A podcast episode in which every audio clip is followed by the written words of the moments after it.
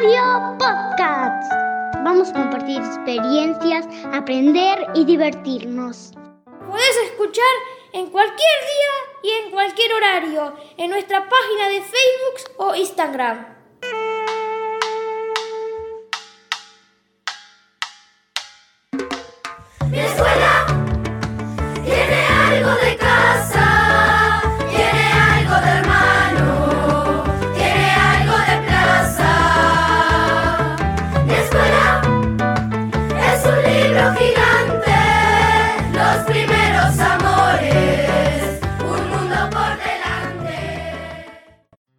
Prestamos la radio nuevamente para aprender un poquito más.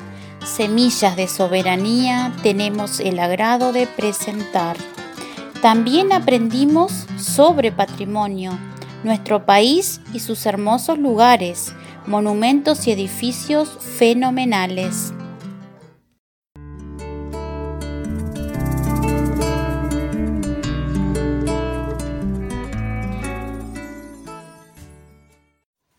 Este podcast queremos compartir otro proyecto denominado Semillas de Soberanía, el cual es llevado a cabo por las escuelas número 23 de Valledén, 25 de Quiebrayugos y 104 de Sauce de Tranqueras del departamento de Tacuarembó.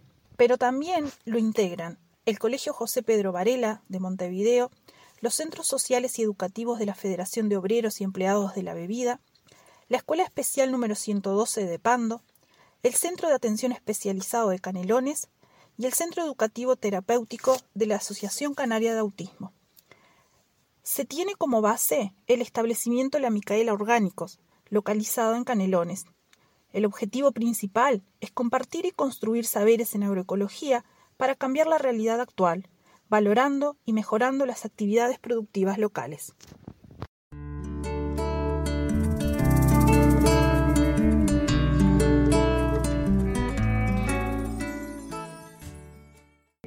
¿Qué es la agroecología?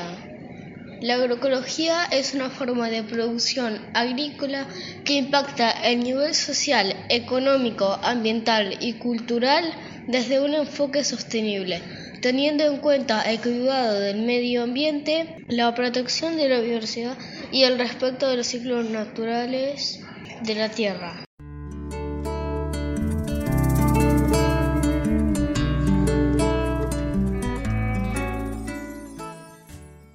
También creamos mini huertas para experimentar otras formas de, germinación y como hidroponía, canteros, eh, canteros de cama alta y canteros de los normales que los comunes que se hacen mayormente en las huertas. Y que no todas las semillas sirven para germinar porque confirmamos que a veces la semilla certificada contienen productos que limpian la semilla de cualquier bacteria, pero tardan más en crecer. Y las semillas criollas no tardan tanto, pero sí pueden tener alguna bacteria.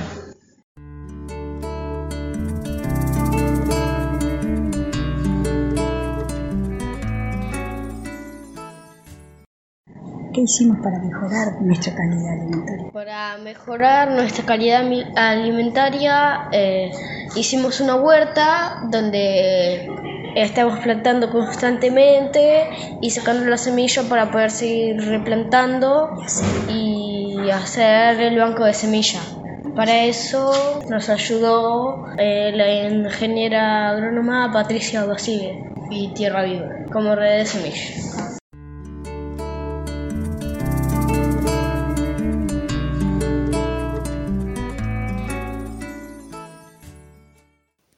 Nosotros, los niños de la escuela 104, decidimos investigar sobre las semillas criollas porque apostamos junto con la comunidad a la producción agroecológica. Por lo tanto, es fundamental recuperar, cosechar y conservar semillas criollas.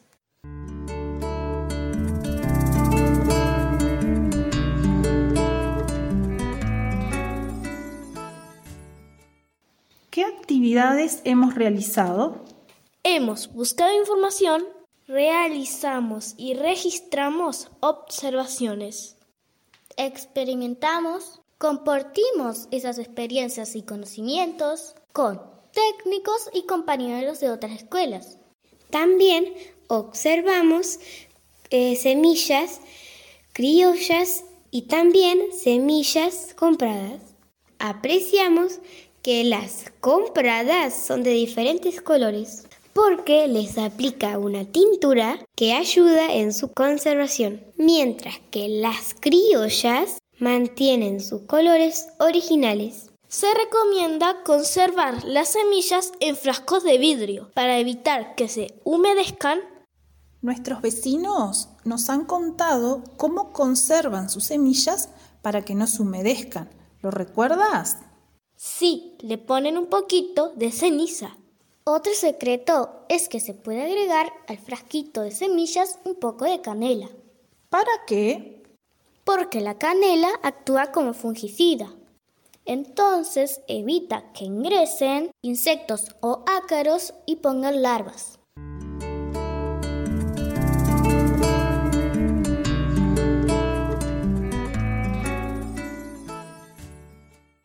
Una experiencia que realizamos fue plantar rabanito y brócolis con semillas criollas y compradas. En ambos casos germinaron primero las semillas criollas. Aún estamos investigando a qué se debe esto. Nos planteamos dos hipótesis inmediatas. El tiempo de conservación de la semilla y la tintura que cubra las compradas. Así que continuamos trabajando, experimentando, investigando y aprendiendo mucho. En próximos programas les contaremos más.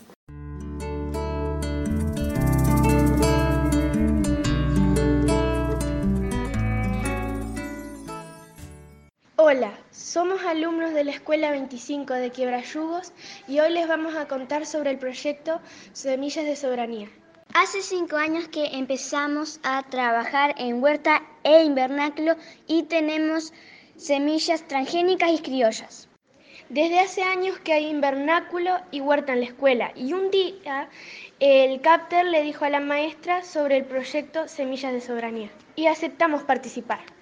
Hasta ahora hemos mirado videos en YouTube como por ejemplo Revolución Verde. Hemos trabajado con textos y también hemos hecho trabajos de campo. Hacemos camas altas o bancales profundos. También aprendimos que es soberanía alimenticia, es no depender, ser autosuficientes.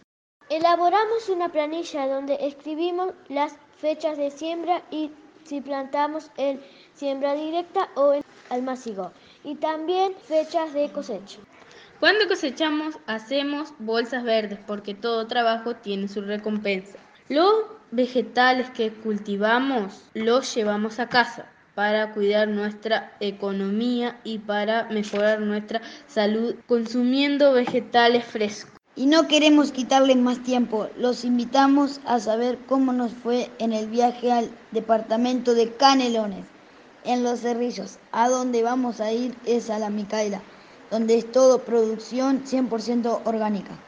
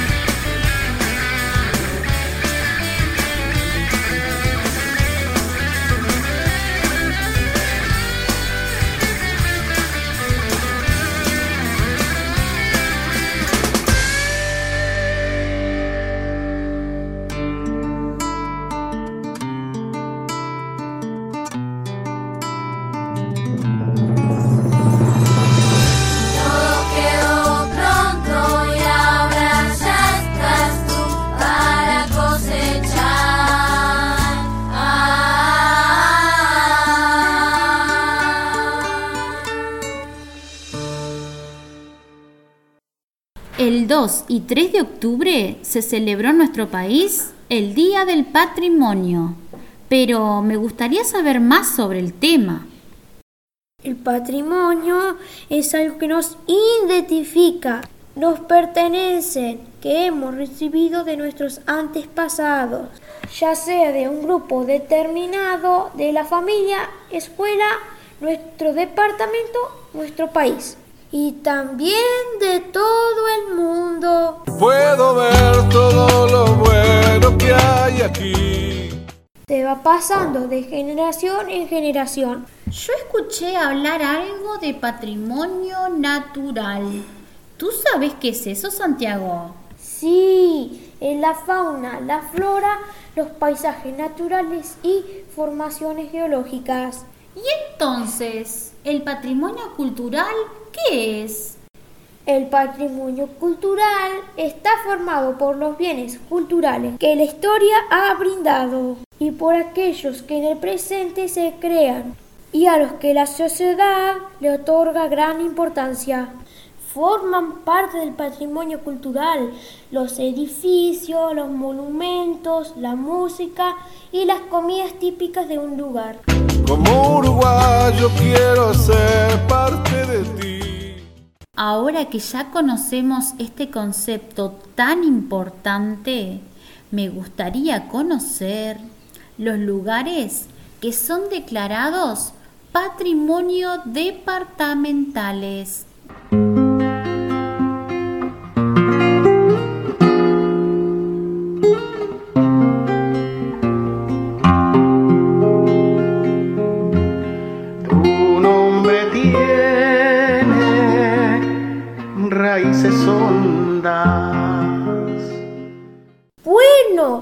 Yo les puedo contar sobre el Cerro Batobí.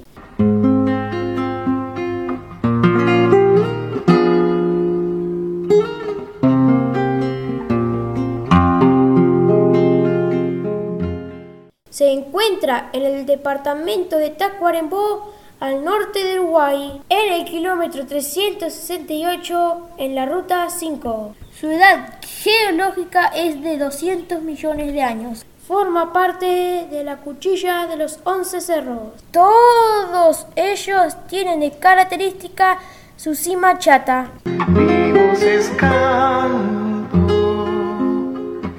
que hace más tierno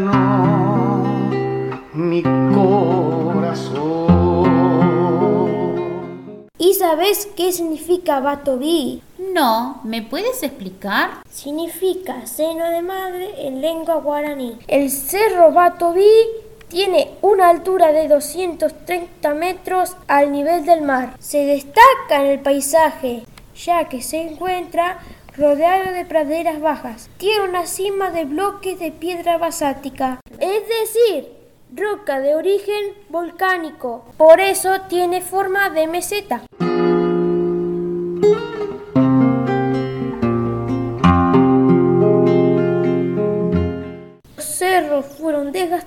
Por la erosión de millones de años. Te voy a decir algo que me sorprendió mucho.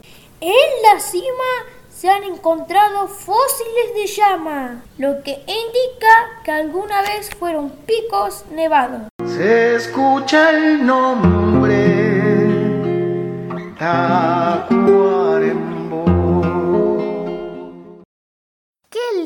lo que nos han contado sobre el cerro de Batobí.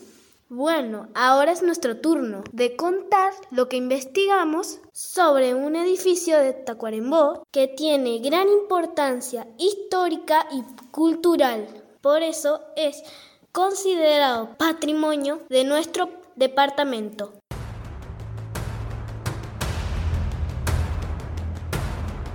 Ese edificio es el Teatro Escayola. ¿Y por qué se llamaba Teatro Escayola? Porque su fundador y creador fue el coronel Carlos Félix Escayola Medina, papá de Carlos Gardel.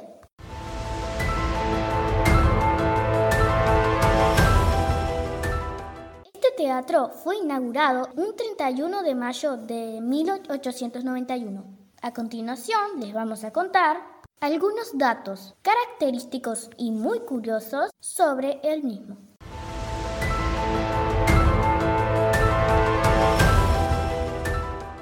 Quien creó los planos de este teatro fue el señor Víctor Loliver, quien era francés. Por eso se dice que este teatro tiene características de los teatros europeos. Su construcción tardó tres años.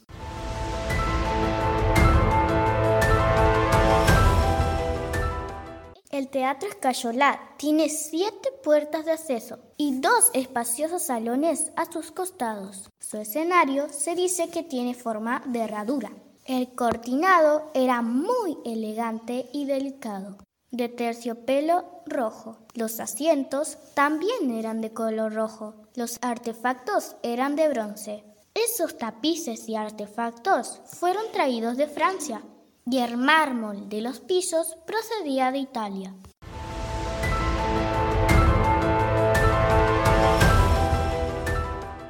La capacidad del teatro era de 752 espectadores. Sofía nos va a contar unos datos curiosos y asombrosos sobre el Teatro Escayola.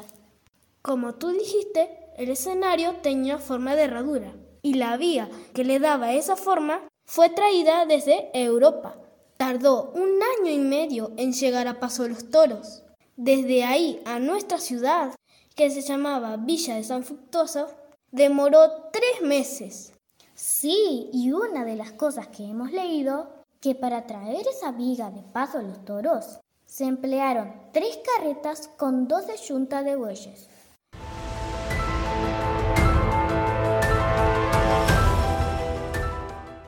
¿Y sabías cómo anunciaban que había función en el teatro? Mm, no lo recuerdo. Bien, para anunciar que había función, se colocaba un farol con vidrios rojos en la parte más alta del edificio, en cual se veían de varias cuadras, anunciando que había espectáculo. Desde su inauguración hasta el año 1909, su único dueño fue el coronel Escayola. Luego, el teatro fue propiedad de diversas empresas. Luego pasó a ser una sala de cine.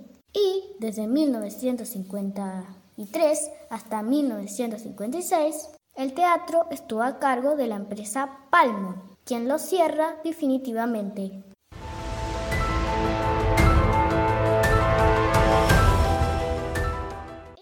Como es un edificio con gran importancia histórica y cultural, la Intendencia Departamental de Tacuarembó ha adquirido dicho espacio y se está llevando a cabo un proceso para su reconstrucción. El nuevo edificio tendrá un área de museo y una capacidad de 200 personas. Ya que estamos hablando del patrimonio, ¿qué les parece si les contamos a nuestros oyentes acerca del patrimonio que estamos estudiando? Nosotros estamos estudiando un patrimonio cultural de Tacuarembó. Es una escultura. ¿Saben qué es eso? ¿Conocen alguna? Una escultura es, es una forma de expresión artística. Consiste en tallar, moldear, esculpir un material para crear una forma con volumen.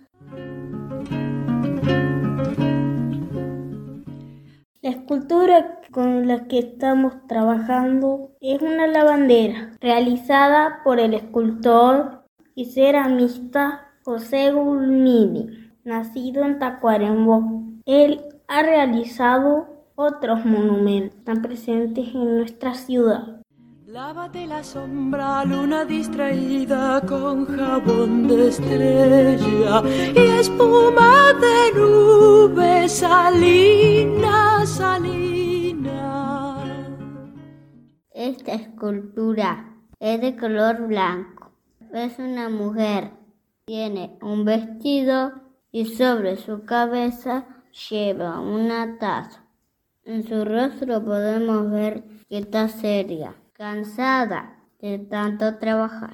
Está ubicada en la entrada de la Laguna de las Lavanderas, un paisaje natural ubicado a un kilómetro de la ciudad de Tacuarembó. ¿Y saben por qué está ubicada ahí? El aire me lava, la luz me despeina, la traviesa espuma. Ahí como un homenaje, porque hace muchísimos años llegaban a este lugar lavanderas de todos los rincones de Tacuarembó, con grandes atados de ropa. Pasaban largas horas sobre la orilla de la laguna fregando para lograr limpiar. Una vez que la ropa estaba limpia, la colocaban al sol y se retiraban hasta la hora que comenzaba a atardecer. Regresaban y juntaban todo lo que habían lavado.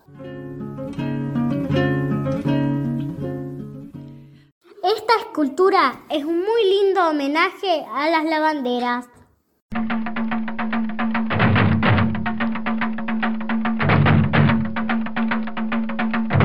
Nosotros les presentamos un monumento histórico de Tacuarembó, que fue nombrado por los habitantes de la zona como el hongo. ¡Qué interesante! Y dime, ¿y dónde fue construido? Te cuento, fue construido en el centro del barrio número 3, en la zona del barrio El Pozo, diseñada por el arquitecto Walter Domingo allá por el año 1954. Se inauguró después de una complicada construcción en el año 1965. ¿De qué está hecho? De cemento y hormigón. ¿De qué color es? Es de color marrón. ¿Y para qué fue creado? surge con el objetivo inicial de dar un espacio cubierto a los artesanos de la ciudad convirtiéndose en un restaurante hasta 1978. En ese año, un tornado destrozó los ventanales de vidrio, quedando solamente la estructura del cemento y hormigón, como en la actualidad. No sabía que tenía tanta historia. ¿Y sabes que duró 13 años con las hermosas ventanas de vidrio? Con esta información queda totalmente descartado el carácter simbólico que mucha gente le da. No fue hecho pensado como un homenaje a las ciudades de Hiroshima y Nagasaki y no tiene relación alguna con las bombas atómicas. En el año 2014 es declarado Monumento Histórico Nacional por el MEC. ¡Wow! ¿Cuánto hemos aprendido? Sí, Tiago, hemos compartido muchísima información. ¿Ustedes, oyentes, conocen algún otro bien o elemento considerado patrimonio nacional? Envíanos tu audio al 092-444-097. Hoy puedo ver todo lo bueno que hay aquí y admirar las tradiciones que hacen grande a mi país. Como uruguayo quiero ser parte de ti, recorrer todas tus playas, tus costumbres, tu perfil. Tomarme un mate, bizcochar, chistarle al guarda, ir al bar por unos trucos y soñar con ser campeón. Hoy puedo amar, puedo cantar, puedo respirar tu primavera hasta que llegue el jazmín. Con tortas fritas cantaré bajo la lluvia, porque ya lo dice el dicho, siempre que llovió paró.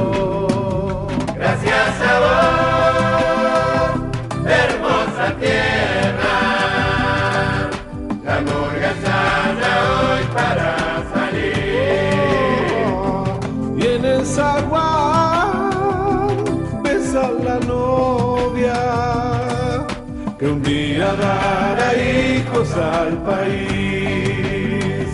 Y el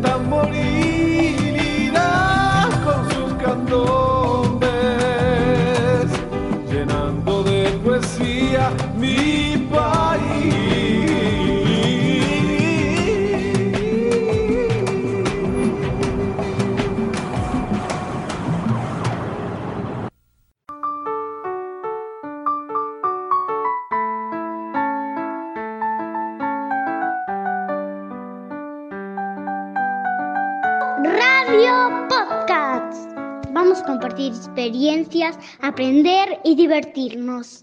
Podés escuchar en cualquier día y en cualquier horario en nuestra página de Facebook o Instagram. Organiza Agrupamiento SER Escuelas 48 de Cinco Sauce, 65 de Las Arenas, 100 de Paso Libindo y 104 de Sauce de Tranquera. Mi escuela